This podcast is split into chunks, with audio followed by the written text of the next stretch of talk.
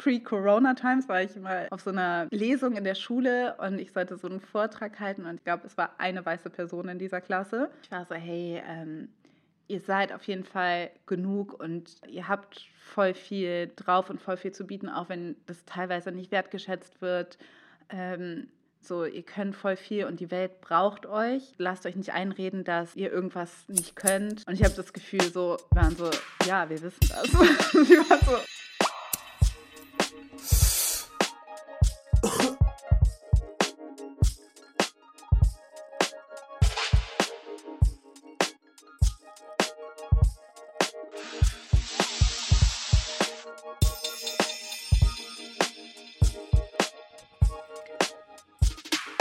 Auf eine Tüte Nussmix mit Alice Hasters.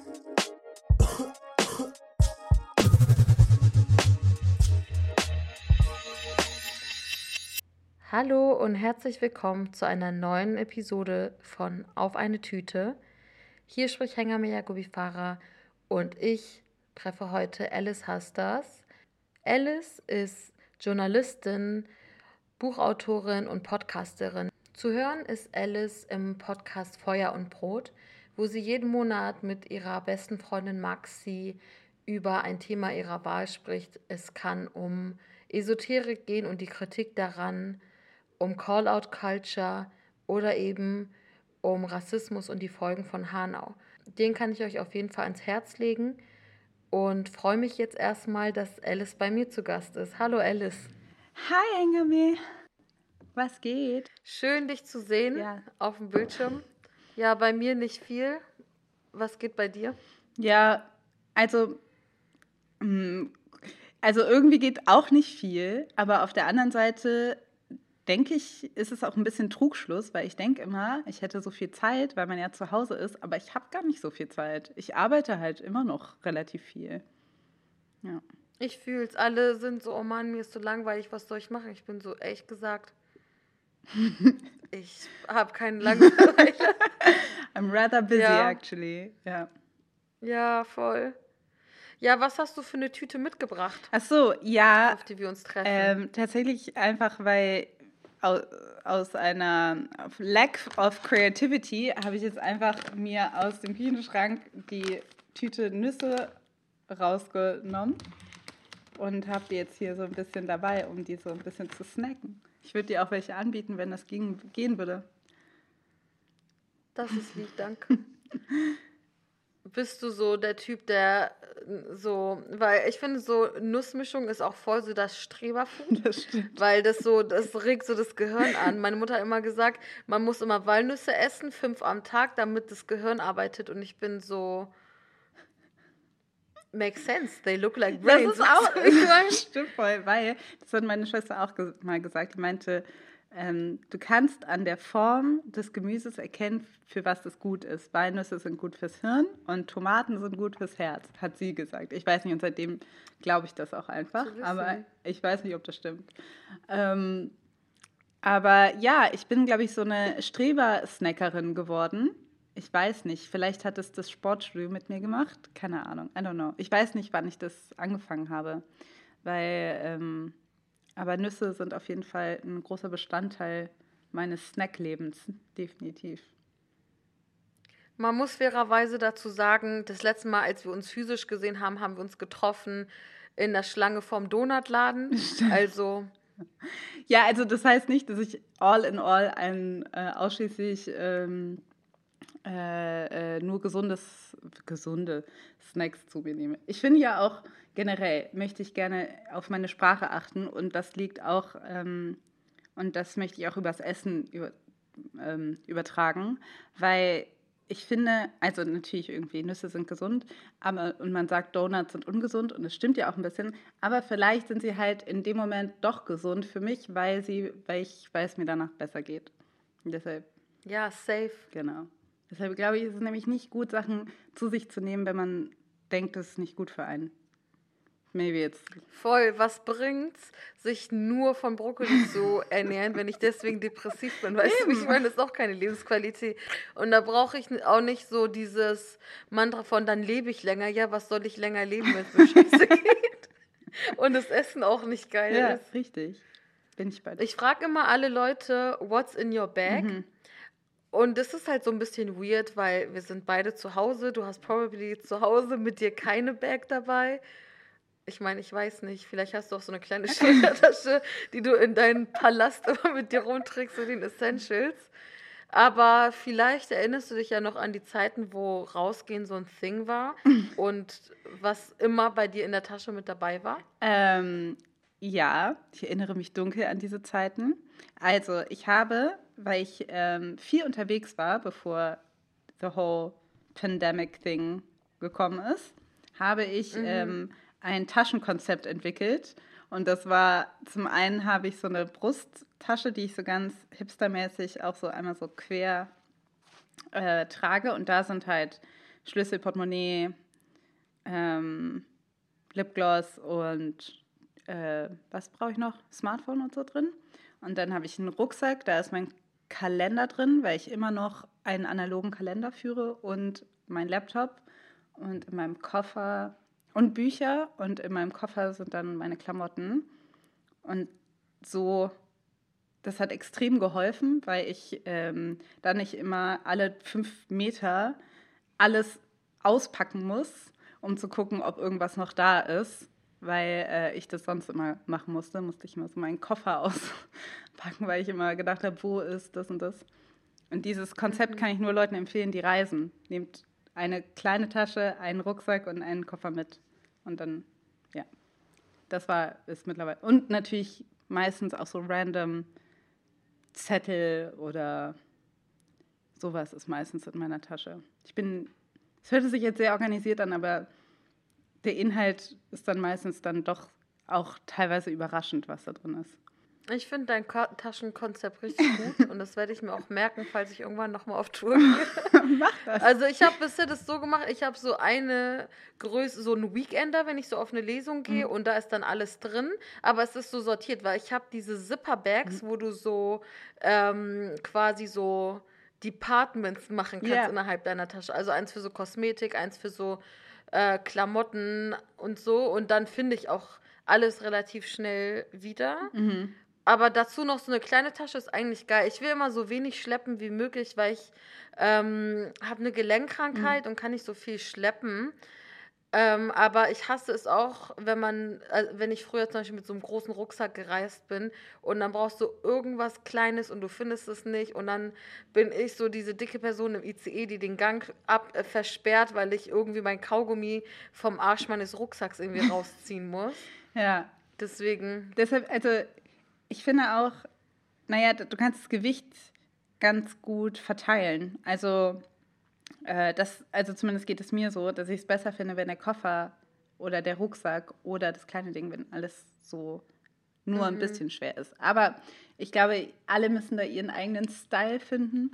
Ich äh, habe auf jeden Fall das Gefühl, dass ich sehr viel weniger verliere, vergesse und dass ich schneller vorankomme mit diesem Taschenkonzept.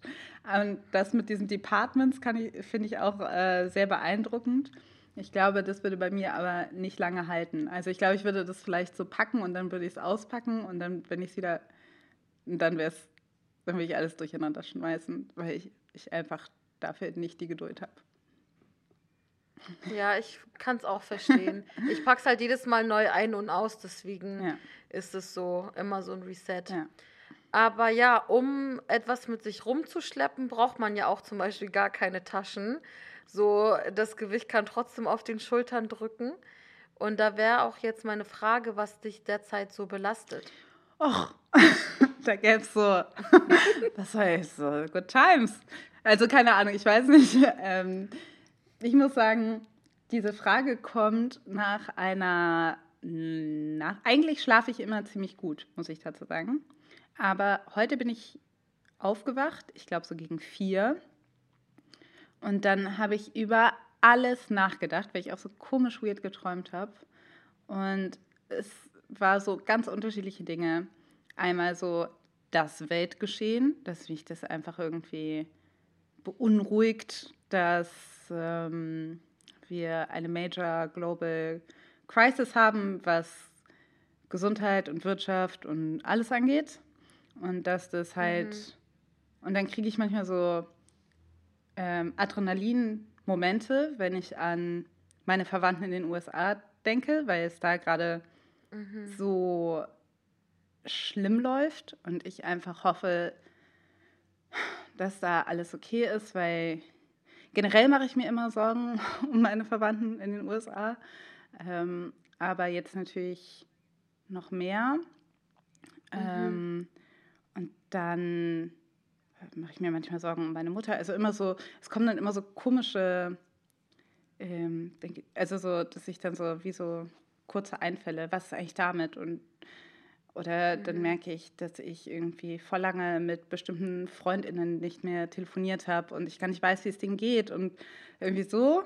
Also, mhm. dass ich irgendwie dann gedacht habe, oh Mann, was, ich muss eigentlich wissen, wie es ihr geht. Ich, und dann war es halt halb fünf und ich dachte so, am liebsten würde ich jetzt mhm. alle anrufen, aber alle schlafen natürlich.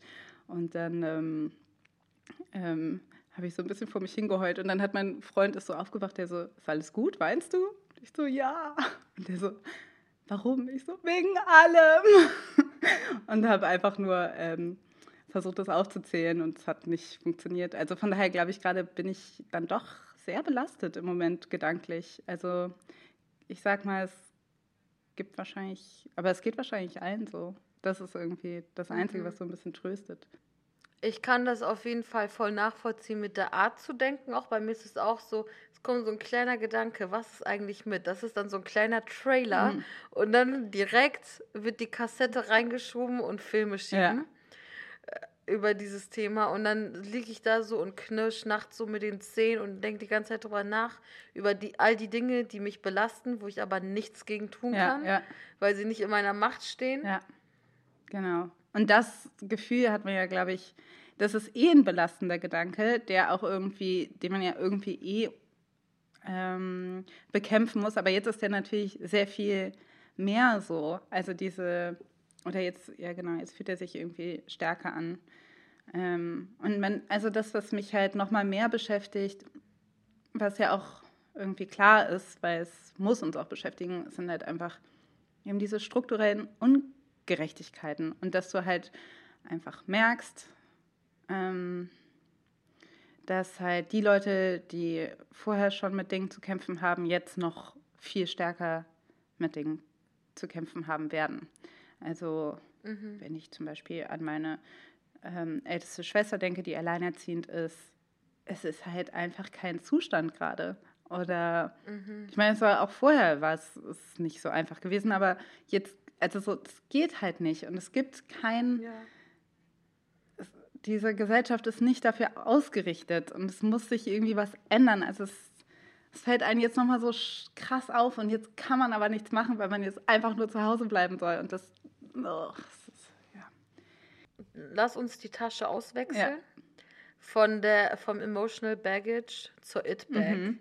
Und über etwas sprechen, was dich gerade eher happy macht. Also wer oder was wird gerade von dir gefeiert? Ich muss sagen, jemand, der mich auch immer wieder, und das klingt so ein bisschen blöd, weil es klingt immer, ich habe das Gefühl, wenn man seine Verwandten lobt, dann lobt man sich auch ein bisschen selbst, aber das ist gar nicht, ist gar nicht so gemeint. Aber ich äh, freue mich immer ähm, über meine Schwester, ähm, die äh, und den Inhalt, den meine Schwester so ähm, in die Welt bringt. Aber meine Schwester und ich haben auch angefangen, uns so lange Briefe zu schreiben und das ist auch so toll.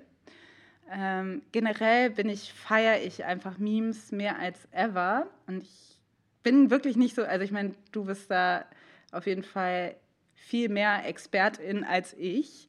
Aber, aber ich bin ja schon. Bei Memes, ich würde sagen, Memes ist so das Letzte, wo man auch Expert, äh, Expertise haben muss, um sich dran zu erfreuen. Ist, man muss nicht aus allem eine Wissenschaft machen. Memes sind einfach fürs Herz, nicht, also auch fürs Hirn, aber auch fürs Herz. Ja. Aber da denke ich manchmal, also ich bin, ich, also so, dass ich mich durch einige, ich liebe es einfach. Ich habe mich, ähm, ja, also ich bin manchmal echt, ähm, ich finde es krass, wie, äh, wie gut, wie gut, wie gut einem das tun kann. Also ich glaube, die meisten Lacher äh, nowadays habe ich aufgrund von Memes.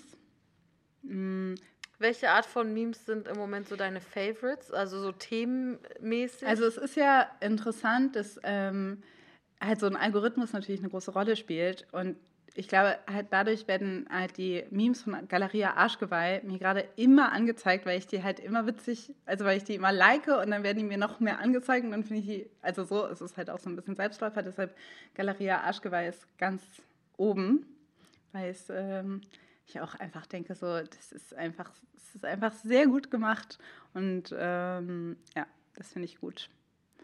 Und, ja. Ich meine, Galeria Arschgeweih mit den frühen so 2000ern Mhm. und so, um die es sich ja auch so überwiegend kreist, ist auch gerade zeitlich voll passend, finde ich, weil ich finde so, Corona versetzt einen voll zurück in die Jugend, wo man eh die meiste Zeit online zu Hause saß oder zumindest war es bei mir so, dass es gab eh nirgendwo, wo man hingehen konnte, außer das Internet, so in der Kleinstadt, wo ich gelebt habe und deswegen, ich fange jetzt auch schon an, so die Musik von damals zu hören, so Tegan and Sarah und so Emo-Mucke und dann auch noch so Galeria Arschgeweih ist so, ähm, ja, 2006 reviewed. Auf jeden Fall, Nochmal. weil ich auch das Gefühl habe, das war auch in meinem nächtlichen, in meiner nächtlichen Filmschieberei, habe ich auch, glaube ich, sehr viel auch über diese Zeit nachgedacht.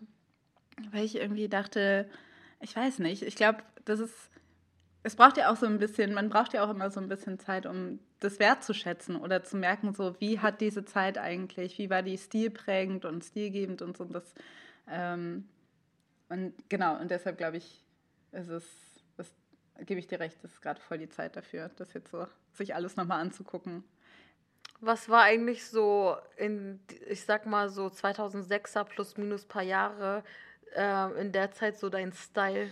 Du bist ja noch mal, glaube ich, so zwei Jahre oder so älter Mhm. als ich. Ja, genau. Also ich bin 89 geboren.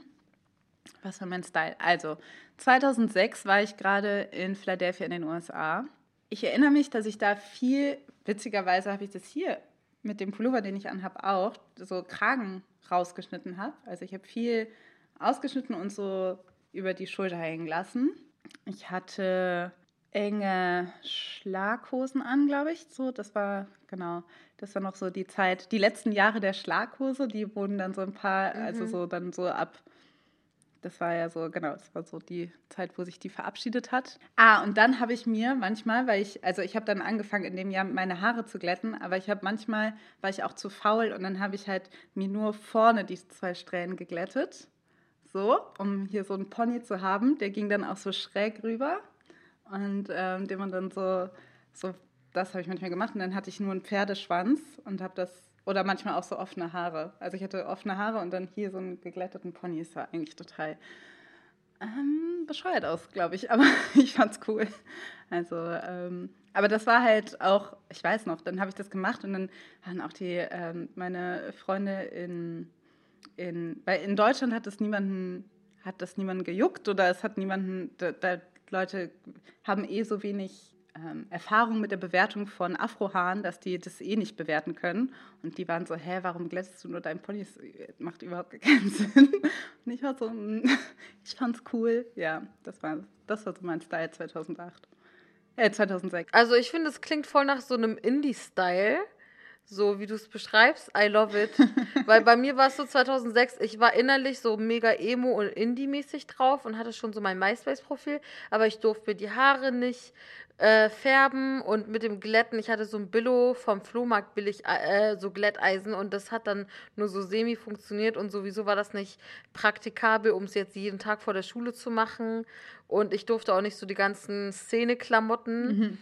Haben und so. Deswegen war es für mich so eine Ästhetik von innen und so von außen sah ich einfach nur aus wie so ein random Streber, wo so das Unterhemd hinten rausguckt. Ich, Aber Ja, ich glaube, also Ja. ähm, wenn ich jetzt mit FreundInnen von damals spreche, zumindest an der Highschool meinten die auch, die dachten, ich wäre so voll das Indie-Girl. Aber witzigerweise war ich das zu der Zeit noch nicht. Und das ist dann erst ein bisschen später gekommen, aber anscheinend hatte ich schon so einen Style.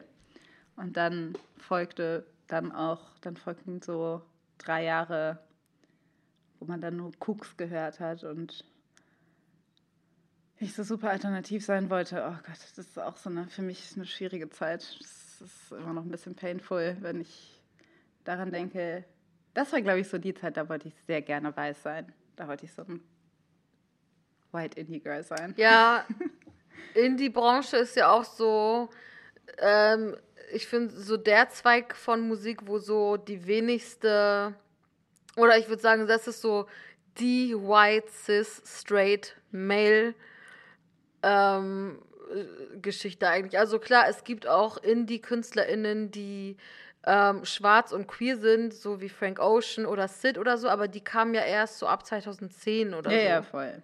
Also, ähm, und das, genau, ich meine so dieses ganz typische White Cis Male mhm. Indie-Ding. Das war so, da wollte ich irgendwie total, da wollte ich irgendwie rein und ich dachte irgendwie, keine Ahnung, ich, ähm, weil es aber auch generell einfach Trend war und ich auf einer neuen Schule war, wo es, glaube ich, viele Leute auch, so viele haben auch gar nicht Indie gehört. Ich weiß es nicht. Auf jeden Fall war das eine Zeit, keine Ahnung, ich dachte irgendwie, ich wollte da auch so edgy sein und habe immer und dann versucht irgendwie mir irgendwelche Bücher zu holen vom Flohmarkt und mir so alte, alte deutsche Klassiker äh, reinzuziehen, die ich aber einfach eigentlich scheiß langweilig fand und irgendwie auch nicht so viel mhm. damit anfangen konnte und so. Aber weil gehörte dazu, dass man dann auch mal, weiß ich nicht, E.T.A. Hoffmann liest oder keine Ahnung was und ja, ja, ich hatte das auch. Einfach so old, boring Books lesen, weil irgendwie so ist das so eine Referenz in so einem anderen Indie-Buch, was man gelesen hat und deswegen ähm, auch so ein bisschen so drüber rumnörden zu können oder so, aber ich war so irgendwie juckt's mich nicht die Bohne, was Shakespeare geschrieben hat. Ja, ja, also ich will es auch gar nicht, also natürlich ähm, so, keine Ahnung, vielleicht, ich dachte immer so, okay, irgendwie ähm, ich weiß noch, ich glaube, es war, mein Name sei Gantenbein und alle waren so, boah, dieses Buch ist so toll und so. Und vielleicht ist es auch toll, aber ich habe es halt zu der Zeit gelesen und war so, boah, ich finde es halt einfach eigentlich gar nicht so geil. Aber ich konnte es halt niemandem sagen und habe immer so getan, als ob ich es auch super toll fand. Aber I didn't get it. Das ist, das möchte ich jetzt mal hier öffentlich sagen. Ich bin, mein Name sei Gantenbein hat mich nicht gecatcht. Danke für deine Offenheit. nee, aber ich, ich fühle das. Es waren auch so alte Bücher mit alter Sprache und ich habe so gelesen und war so, Alter, red mal normal. Ich verstehe nicht, was du von mir willst. Mm -mm. Aber lass uns mal in der Vergangenheit bleiben. Gerne. Und so übergehen zur Katze im Sack. Ähm, vielleicht willst du an den Punkten anknüpfen. Vielleicht ist auch was ganz anderes. Also du greifst rein und äh, holst quasi hervor, was etwas war, wofür du dich früher geschämt hast, aber heute gar nicht mehr. Mhm. Ich glaube, dass, also die Zeit ist so auch bezeichnend für Sachen, also wo ich mich für geschämt, also für Dinge, für die ich mich geschämt habe. Ähm, zumindest teilweise. Und das war halt auch, dass ich eigentlich, also ich habe quasi komplett aufgehört oder gefühlt, ähm, wollte ich so dieses RB und Ding ablegen. So conscious Hip-Hop ging noch, aber so alles andere war dann auf einmal Getty Pleasure. Und ganz hinten, ganz, also nach ganz hinten kam Dancehall, weil das ging ja gar nicht. Alle fanden Dancehall und Reggae waren ja einfach nur, das war ja einfach so die oberste, profanste Musik irgendwie für viele Leute. Und ich habe es aber geliebt und ähm, ähm, ja, und das wurde dann quasi zu einem Guilty Pleasure. Und ich habe dann, ich habe immer, ähm, das ist etwas, was ich heute noch praktiziere, ist das alleine tanzen in meinem Zimmer. Und dann habe ich immer noch zu dieser Musik getanzt und ich dachte so, ich werde es nie, nie, nie Leuten sagen können, dass ich das mache. Ich fand das so irgendwie, also es ist so, eigentlich ist es ja so banal, dass man denkt, warum schämst du dich dafür? Aber das war halt irgendwie sowas, dass ich, also ich habe das so extrem getrennt, dieses, ich dachte, ich möchte gerne intellektuell sein. Ich möchte gerne da, mhm. ich möchte gerne irgendwie bestehen können in diesen intellektuellen, akademischen Kreisen. Ähm, und das heißt, dass ich bestimmte Dinge nicht machen kann. Ich kann bestimmte Musik mhm. nicht hören. Ich kann ähm, nicht auf eine bestimmte Art und Weise tanzen oder mich ausdrücken. Diese ganzen Sachen waren für mich so ich dachte einfach so, ja, okay, das, ich muss das eine einfach ablegen. Diesen Teil von mir muss ich einfach ablegen. Und ich bin eigentlich, äh, ich glaube, ich, da bin ich sehr dankbar, ähm, auch jüngeren Menschen gegenüber. Also, dass es dass sich auch voll auf, also viel mehr aufgelöst hat und dass ähm, mhm. gerade ich das Gefühl habe, Leute, die jünger sind, gar nicht mehr sich diese Frage stellen oder gar nicht mehr denken, okay, ich muss mich von dem einen mhm. oder zumindest viel weniger von dem einen verabschieden, mhm. um das andere äh, machen zu können. Also die Vereinbarkeit von, was früher irgendwie widersprüchlich galt, das ist jetzt irgendwie nicht mehr so stark vorhanden. Aber das war für mich war es ein Riesending. Ich kann das mega nachvollziehen. Also bei mir war das auch so, dass ich ich habe halt schon so im Kindergarten und in der Grundschule so Musikfernsehen gepumpt und deswegen so super viele Genre auch gehört, einfach was dort so lief. Und dann, als ich ab der siebten Klasse auf dem Gymnasium war, war das noch so, dass ich dann auch noch so Hip-Hop, Dancehall und so voll gefeiert habe. Aber so ab der achten Klasse das voll so abgelegt habe oder nur noch so heimlich gehört mhm. habe und mehr so zu Rock und Punk und so übergegangen bin, weil ich so das Gefühl hatte, hm, das ist eher so die Kennex von der Real- oder Hauptschule hören mhm. das und ich will nicht so sein wie die. Also auch so voll problematische Abgrenzung, aber es war auch so dieses Ding von so sich beweisen wollen, aber es war gleichzeitig auch eine Abgrenzung von Leuten auf meiner Schule, die so weil es gab, bei mir waren so mehr so Bonzen auf der Schule mhm. und jetzt nicht so die coolen Punks oder so. Und ich wollte so die coolen Punks mäßig mhm. sein. Deswegen war ich so, ich höre jetzt einfach so, ich war dieser Nerd, der so, ja, äh, weißt du, bei OC Californian Seth Cohn, du hast diese Band wahrscheinlich noch nie mhm. gehört, das ähm, war dann so mein Goal zu sein. Ja. Auch richtig Panne eigentlich, aber ähm, hey, ja. Nee, ich kann es voll verstehen, weil ich auch, also witzigerweise, glaube ich, war ich auch, ich hatte so eine frühe Enttäuschung mit Punks, weil ich hatte nämlich ein paar Punks auf meiner Schule. Ich hatte auch viele, also in der Oberstufe, weil ich habe die Schule gewechselt und dann war mhm. das alles nochmal ein bisschen anders. Und da waren Bonzen und da waren aber auch Punks, aber das waren halt auch Leute, die, glaube ich, auch aus Bonzen-Haushalten kamen. Auf jeden Fall dachte ich immer so. Und mm. die haben mich aus irgendeinem Grund so krass aggressiv gemacht. Ich war so richtig. Ich fand die so richtig. Also irgendwas, keine Ahnung, irgendwas haben die mir in mir getriggert. Ich war so richtig so. Ich, weil ich das irgendwie so fake fand. Weil ich dachte so, ja, ihr tut so, als ob ihr jetzt mhm. irgendwie so gegen das System seid, aber ihr seid so abschätzig gegenüber bestimmten Gruppen und so. Ähm, mhm. Und da, genau, also ja. Ich glaube, so das typische, so. Ja, so radical chic mäßig. Ja, ne? oder so dieses typische, so White Antifa-Menschen waren das halt. Also, wo man mhm. irgendwie denkt, so, naja, euer ganzes Ding geht nicht so richtig auf.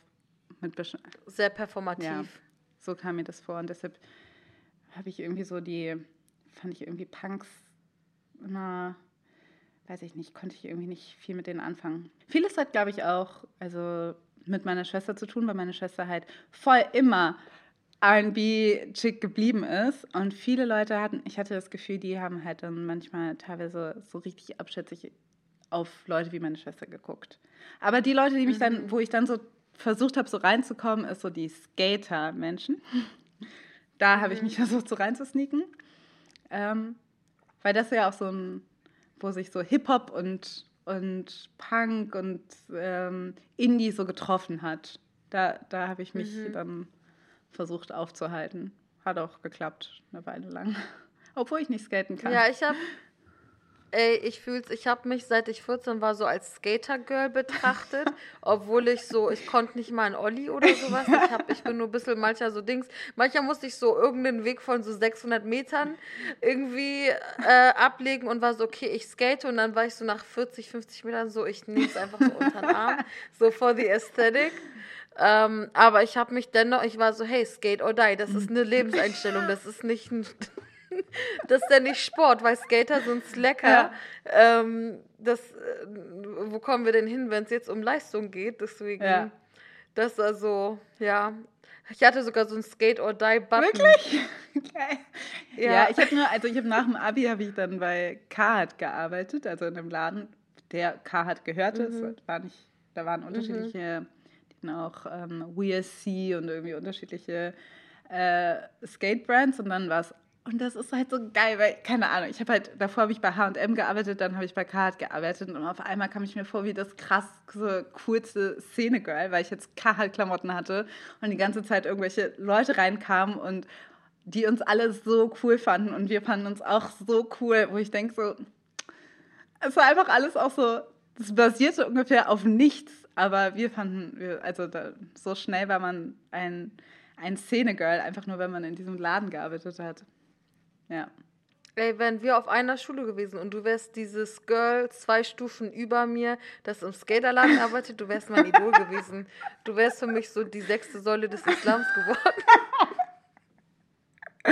Ja, das, äh, ja. genau, das, ja. Ach ja, good old times. Lass uns mal beim Thema Errungenschaften bleiben. ja.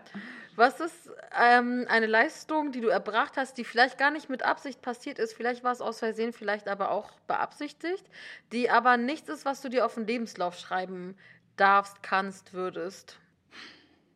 Also, das ist so halb, weil, also ich finde es einfach nur ein funny Fact und er stand auch schon mal auf einem Lebenslauf, ist, dass ähm, ich in Frankreich das Supertalent gewonnen habe mit einer äh, Gruppe von ähm, SchattendarstellerInnen, in denen ich, bei denen ich mal war. Das war 2012.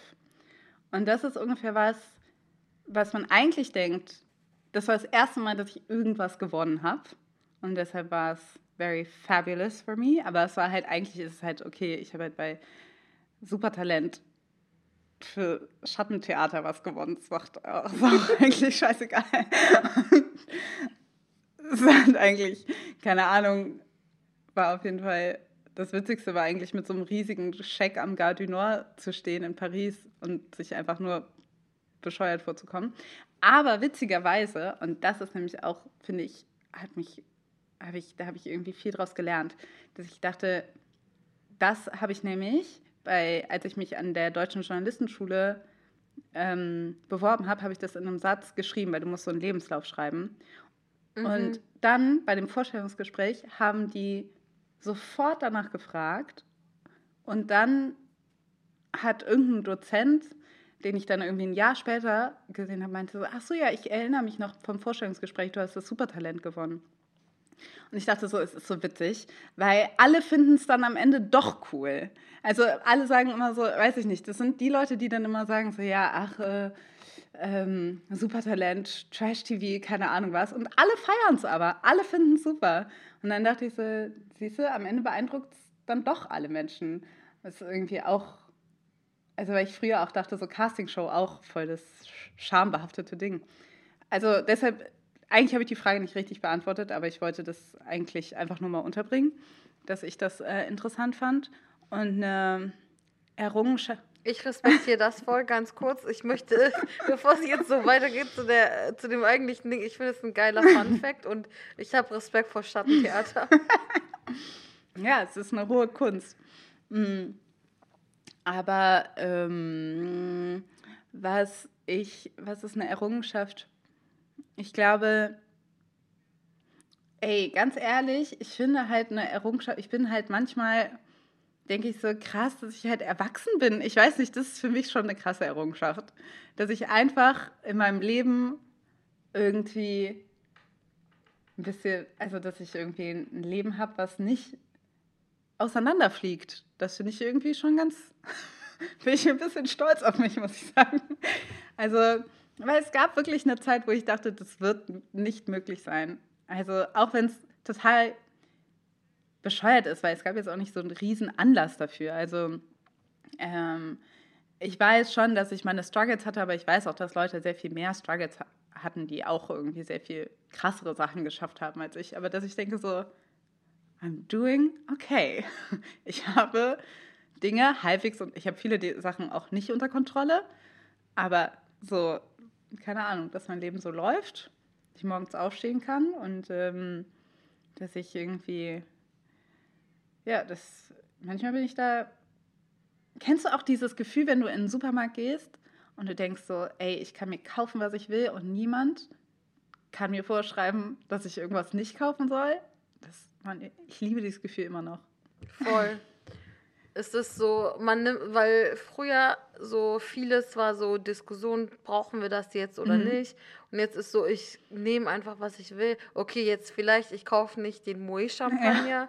weil das ist ja dann doch ein bisschen out of budget, aber ähm, man könnte es schon so einmal im Jahr oder so bringen. Ist jetzt nicht so eine Sache der Unmöglichkeit, aber sonst, wenn es um so, sag ich mal, Kleinkram geht und so, Achtung, jetzt kommt so ein Forrest Gump-Satz. Mhm. Es ist so, so dieses so erwachsen werden und so sein Ding machen, ist so wie wenn man so Fahrrad gelernt hat mhm. und erst muss jemand so, man kann sich gar nicht vorstellen, dass es funktionieren wird, dass man selber ohne Stützräder oder Hilfe das schafft, aber dann tritt man und es klappt. Ja. Und man fährt dann so eine gerade Strecke. Man denkt so, voll, genau so ist es, weil ich irgendwie denke, weiß ich nicht, man geht von der Schule und man denkt so, ey, ich werde das nie schaffen. Ich werde nie irgendwie, also zumindest ging es mir so, ich dachte so, ich weiß gar nicht, wie das geht, studieren und keine Ahnung was. Dann habe ich das geschafft, dann war ich schon sehr stolz auf mich. Und dann aber, als ich das mhm. Studium abgeschlossen habe, dachte ich so, I would, das wird nichts, ich kriege das nicht hin. Und dann ging es mhm. aber eigentlich relativ gut. Und ähm, deshalb äh, bin ich da manchmal immer noch stolz auf mich, weil ich immer noch, glaube ich, diesen irgendwo along the way habe ich mir halt eben diesen Minderwertigkeitskomplex eingefangen, den dir irgendwie die Welt vielleicht eintrichtert, ähm, wenn, also dass, dass du halt, wenn du bestimmte, genau, wenn du auf eine bestimmte Art und Weise, äh, wenn du irgendwie, weiß ich nicht, vielleicht auch wenn du eine schwarze Frau bist in meinem Fall, dass du einfach bestimmte Dinge nicht hinkriegen wirst, so schnell oder so einfach. Und I'm doing it. Also deshalb freue ich mich. ja. ja. Ich freue mich auch, dass du. Ich freue mich auch für dich. Dein Ding machst, weil dein Ding ist einfach heftig. Ey, same, für dich.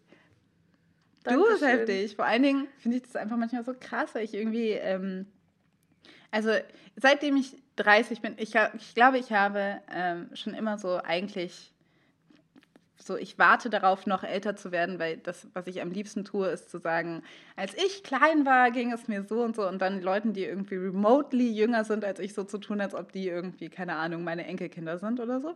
Also, ähm, mhm. aber das liegt vielleicht, ist auch ein Komplex, den ich vielleicht als jüngste Schwester habe, keine Ahnung. Aber ich denke so, ich finde es schon krass, ähm, weil ich weiß nicht, ich habe das Gefühl, du machst alles schon weitaus du hast schon so heftige Texte geschrieben, du hast schon irgendwie so früh irgendwie so krasse Sachen gemacht. Und ich glaube, also da war ich noch überhaupt noch gar nicht auf, also ich finde es einfach, du bist einfach krass. Du bist einfach krass, ist einfach so. Dankeschön. Danke. Ich werde rot, aber man sieht es nicht so gut, weil ich Sonnenbrand im Gesicht habe und ich sowieso rot bin. ja, ich wollte so einen Summer-Moment irgendwie haben. Weil ich war so, man kann sich ja auch von zu Hause aus irgendwie so mit Tageslicht und so gönnen, dann. Ja. Ja, ist ein bisschen aus dem Ruder. Ich habe so ein bisschen unterschätzt, dass die Sonne auch knallt, wenn man nicht nach draußen geht, sondern so, so am Fenster mäßig. Ja. ja. Ich bin ja auch immer, also ich versuche Sonnenschutz sehr ernst zu nehmen, aber ich bin halt, manchmal bin ich doch, ruhe ich mich auf meinem Privileg aus, eben ähm, kein, also nur schwer Sonnenbrand zu bekommen, gerade was jetzt, also jetzt mhm. laufe ich nicht in Gefahr, Sonnenbrand zu bekommen. Ähm, aber das heißt nicht, dass das Hautkrebsrisiko, liebe Fellow Black People oder Dark Skin People, cremt euch trotzdem ein. UV ist trotzdem gefährlich. Kann man nicht oft genug sagen. Voll. Ich habe auch, also ich bin ja so voll der Skincare Fanatikerin mhm. und äh, benutze eigentlich auch jeden Tag Sonnenschutz, aber ähm, also selbst im Winter, aber jetzt, wo man nicht rausgeht, ist man so, ja, ich werde jetzt zu Hause keinen UV-Schutz brauchen, aber wenn man sich dann am Fenster oder so sonnt, schon. Das habe ich eben dann nach einem Tag gelernt und gemerkt und mache es jetzt seitdem auch. Da würde ich jetzt einfach gerne Rihannas Tattoo zitieren und sagen, Lessons, not mistakes. ja.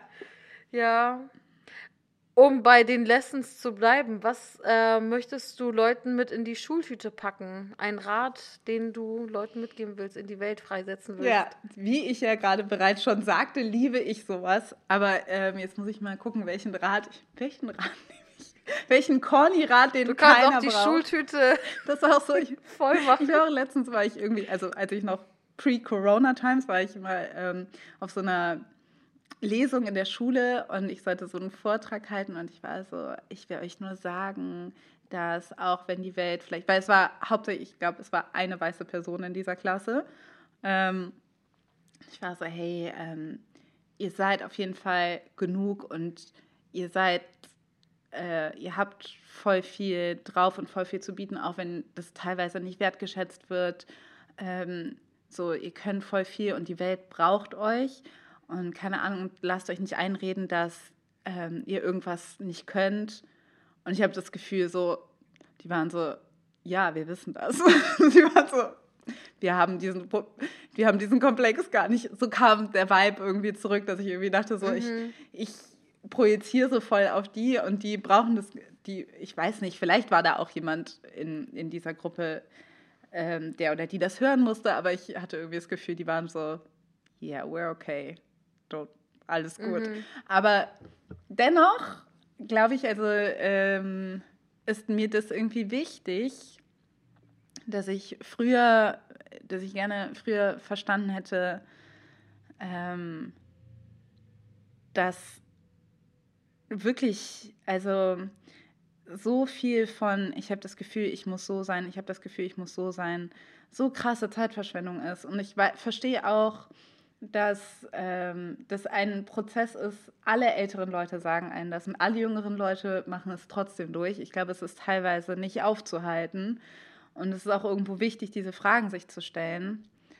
Ähm, aber für mich war es zumindest so, ey, von bestimmten Dingen einfach loszulassen, auch wenn du denkst, weil sie dich quälen, aber weil du auf irgendeinem, aus irgendeinem Grund denkst, ähm, ich muss so bleiben, ich muss mich an diese Regel halten, die mich total eingrenzt, aber ich muss es einfach tun, weil das die Welt von mir erwartet. So, mach es nicht. So, und du merkst, es eröffnet sich eine ganz neue Welt, die viel cooler ist als das, was du versuchst irgendwie festzuhalten. So, das, ähm, das ist so ein bisschen, glaube ich, mein wichtigster Rat. So, let it go mäßig. Ist ein super Rat. Den kann ich auch nur unterschreiben. Also ich schiebe zwar trotzdem Filme, auch wenn ich so nach außen hin so I don't give a fuck mhm. ähm, about what other people think mäßig. Aber, Grund, aber obwohl ich trotzdem so super self-conscious bin, ist diese Attitude äh, immer noch in mir verankert, viel mehr als bei manchen anderen Leuten oder so äh, die dann ähm, vielleicht mehr zu verlieren hatten, was so ihren Ruf mhm. oder so mhm. angeht und deswegen ähm, mehr so, ja. Ja. Mehr so. Ich hatte, ich habe aber auch das Gefühl, eben, das ist auch etwas, was man sich immer und immer wieder sagen muss, weil ich auch zum Beispiel gemerkt habe, jetzt auch im letzten halben Jahr, seitdem ich äh, dieses Buch veröffentlicht habe und viel mehr Leute jetzt von mir wissen und viel mehr Leute auch irgendwie denken, ah, du bist die Person, die das und das macht oder so. Also mir irgendwie ein, ein Label geben, ähm, was ich teilweise, wo ich teilweise auch ganz geehrt bin, dass ich denke, oh, mhm. äh, Medien XY so haben mich auf dem Schirm oder so. Oder mhm. bestimmte Menschen haben mich auf dem Schirm, dass ich dann irgendwie das Gefühl bin, dass ich dann auch schon wieder so antizipiere und denke, okay, die wollen von mhm. mir, dass ich so bin oder ich möchte unbedingt, ich möchte, also ich bin immer noch dann dieses kleine Mädchen, was irgendwie möchte, dass die mich unbedingt mögen und versuche irgendwie mir mhm. dann so Mühe zu geben. Und ich denke, es ist unmöglich, das irgendwie ähm, das aufrecht zu erhalten.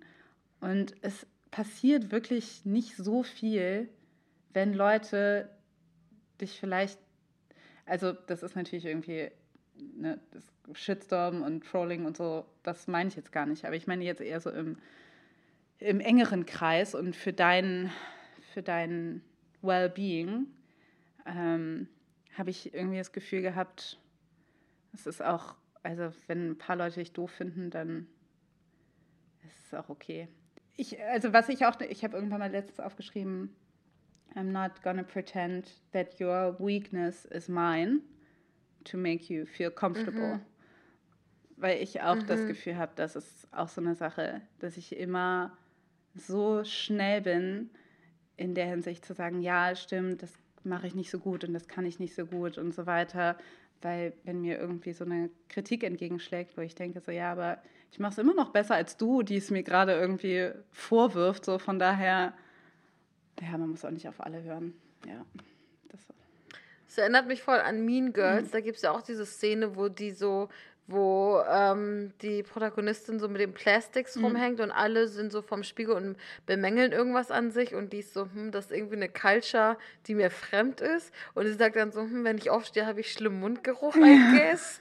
und dann so, ja, ja das, so ähm, ja. ja, man muss nicht immer was an sich schlecht finden, man muss nicht irgendwas finden, was, also man kann, äh, im Sinne von, man kann auch mal irgendwie sagen, ähm, selbst etwas, was eine Schwäche ist, äh, kann auch eine Stärke sein oder so. Es ist immer, das ist immer das eigentlich der Fall. Also hinter jeder Schwäche steckt eine Stärke und umgekehrt, würde ich jetzt mal sagen. Und dann habe ich auch das Gefühl, Bescheidenheit und sich selber runtermachen ist nicht das Gleiche. Es wird halt oft verwechselt, ja. dass man denkt nur, also wenn man irgendwie humble, ich finde bescheiden ist nicht das perfekte Wort, aber wenn man so hier mhm. humble sein möchte, dann muss man immer sagen, nee, das, was ich mache, doesn't matter und es ist eigentlich egal und keine Ahnung, es bewegt, ist eigentlich auch so. Aber das muss es nicht sein. Also man kann sagen, ich bin mir wichtig und ich finde auch das, was ich mache, wichtig. Ich weiß auch, dass ich nicht das Universum alleine verändere, aber das heißt auch nicht, dass ich so, dass ich trotzdem irgendwie zähle. So, ich weiß nicht. Voll. Keine falsche Bescheidenheit. Ja. Nicht sich irgendwie unten halten, damit man andere nicht so uncomfortable wird oder mhm. so.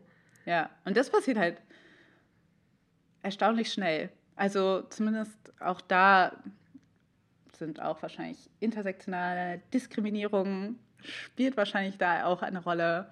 Mhm. So taking up space is not granted equally to everybody. Aber ich merke halt so, ich bin manchmal so ein bisschen auch erstaunt, wie schnell das geht. Also wie schnell mhm. Leute so einen irgendwie Kacke finden, wenn man, wenn man einfach mal sich selber nicht Kacke findet. Ja. Voll. Das ist dann immer sofort so Arroganz, wenn man irgendwie sich äh, so für sich einsteht oder sagt irgendwie so, ja, Mann, ich habe das und das gemacht und es war wichtig. Mhm. Ich habe so das Gefühl, das geht dann schon in so eine Spirale, wo ich dann irgendwie so keine Komplimente oder so kein Lob oder keine Anerkennung annehmen kann. Also, ne, auch so als du äh, mhm. irgendwie so gesagt hast, du bist heftig und ich war so, hm, mhm. muss ich das rausschneiden, weil das arrogant rauskommt, weißt du, wie ich ja. meine? Das ist schon so dieses Ding so, aber ich bin so, nee, wir feiern uns einfach alle gegenseitig, weil die Welt ist sowieso schon voller Scheiße. Ja. Und warum muss man sich jetzt selber unten halten, wenn man eigentlich so happy ist mit dem, was man geschaffen hat und ähm, wie man sich auch gegenseitig zelebriert einfach. Ja. Ich finde es unglaublich befreiend, andere Leute auch zu feiern. Also ich finde das. Same. Ich finde. Das fällt mir auch super leicht. Ja, ich glaube, vielen Leuten fällt es halt echt nicht so leicht. Mir fällt es auch eher leicht. Ich war auch immer eine, die immer angefeuert hat oder keine Ahnung was. Also ich liebe das. Mhm. Aber ähm, ich glaube, viele Leute finden das irgendwie schwierig ähm, ich kann nur sagen, ich glaube, das, das tut einem, glaube ich, eher gut. Aber das ist meine Erfahrung. Ich würde es weiter empfehlen. Noch ein Rat. Wie gesagt, ja, ich, ich auch, wenn es darum geht, kann ich unendlich weitermachen, weil ich einfach, wie gesagt, I wish I was a grandma. Es, es gab ja früher die Glücksnuss auf Facebook, wo du so eine Weisheit am Tag bekommen hast, so einen Rat. Vielleicht brauchen wir so powered by Alice Hastas, so eine extra, die Corona-Nuss oder so. Wenn dein, äh, das ist dann so der neue Podcast, jeden Tag ein Rat. Also auch wenn ich es lieben würde, weiß ich nicht, ob das die Welt braucht. Aber ja, also vielleicht ist einfach so. Oder du machst Kalender. Ich mach Kalender, genau. Kalendersprüche, aber in cool. Hey, du benutzt analoge Kalender. Du weißt, was die Leute da draußen brauchen. ja, ey, keine Ahnung. Ich habe so viele bescheuerte Kalender gesehen, so was man alles tracken soll und was man alles machen soll. Und ich finde, da bin ich manchmal auch ein bisschen sauer. Weil das nein, Kalender ist ja auch schnell, wird so, geht so Richtung Leistungsgesellschaft, was schwierig mhm. ist. also. Mhm. Das finden wir blöd. Das darf unten bleiben. Genau. Deshalb bin ich eher für minimalistische Kalender, die ähm, viel Raum für Eigengestaltung geben und nicht so viel vorgeben. Ja, sonst, du kannst auch nicht jedes Mal so ein Jahrbuch mit dir rumschleppen. ja. ja, vor allen Dingen einfach so, heute ist deine Aufgabe, wie fühlst du dich? Schreib drei Dinge auf und mach irgendwie heute die und die Aufgaben und dann deine Woche und deinen Monat und deinen Tag und dann beantworte diese drei Fragen. Vielleicht ist es für manche Leute cool, ich will es gar nicht verurteilen, aber ich, ich fühle mich dann oft von meinem Kalender ein bisschen gegängelt, wenn, ähm, mhm. wenn da solche Sachen stehen und ich dann einfach denke so, keine Ahnung, ich will mich heute nicht damit beschäftigen. Ich habe auch keine Antwort darauf. Mhm. Und ich weiß schon, was du von mir hören willst, lieber Kalender, aber I ain't got the answer for you. So, das ist manchmal. Ja, ist wie bei diesen Teebeuteln von dieser Marke, dessen Namen ich jetzt auch nicht werbungsmäßig sagen will. Aber ich finde so jeder Spruch eine Schikane. Ja. Es ist so. Ist so. Die sind auch so passiv-aggressiv. Ich bin so, okay, I got it. Du hast irgendwie Ashram irgendwo gemacht. I don't care. So, ich will einfach nur meinen Zimttee genießen. Ja. Ja. Das ist auch ein Rat für mich. Äh, für, nicht, für mich, so, für die Welt ist so, you don't have to do anything. So, du musst wirklich gar nichts machen. Du schuldest niemandem was. Hm. Andererseits, man darf auch nicht vergessen, solidarisch zu sein. Ja, es ist stimmt. nicht so äh, ein Appell zu sagen, leave everyone behind. Nein, eben, das stimmt. Das ist auch, das, das ist auch wahr, ist äh, tatsächlich, aber ich glaube, wir leben halt in einer Zeit, keine Ahnung, es gibt 350.000 Angebote jeden Tag, die du, du musst so viel selbst entscheiden jeden Tag, ähm, dass ich, dass ich da manchmal denke, also in die Richtung ist der Rat gedacht, mhm. dass ich irgendwie denke, ne, du kannst nicht alles machen Deshalb, ähm, ja, und niemand macht alles. Also das fühlt sich ja manchmal auch so an, als ob man der Einzige ist, der es nicht hinbekommt. It's not true. Voll. Ja. Alice, vielen Dank dir. Danke dir. Ja, und wer Alice noch mal häufiger in einem Podcast hören will, kann jeden Monat ähm, Feuer und Brot hören. Das gibt's immer Ende oder Anfang des Monats? Mitte des Monats. Mitte des Monats. Ähm, genau. Ist auf jeden Fall nice. Danke. Vielen Dank dir. Mach's gut. Das war der Podcast auf eine Tüte. Der Jingle wurde von Neda Sanae, aka Nedalot, produziert. Konzept, Produktion und Redaktion sind von mir, Hengame Yakubifara.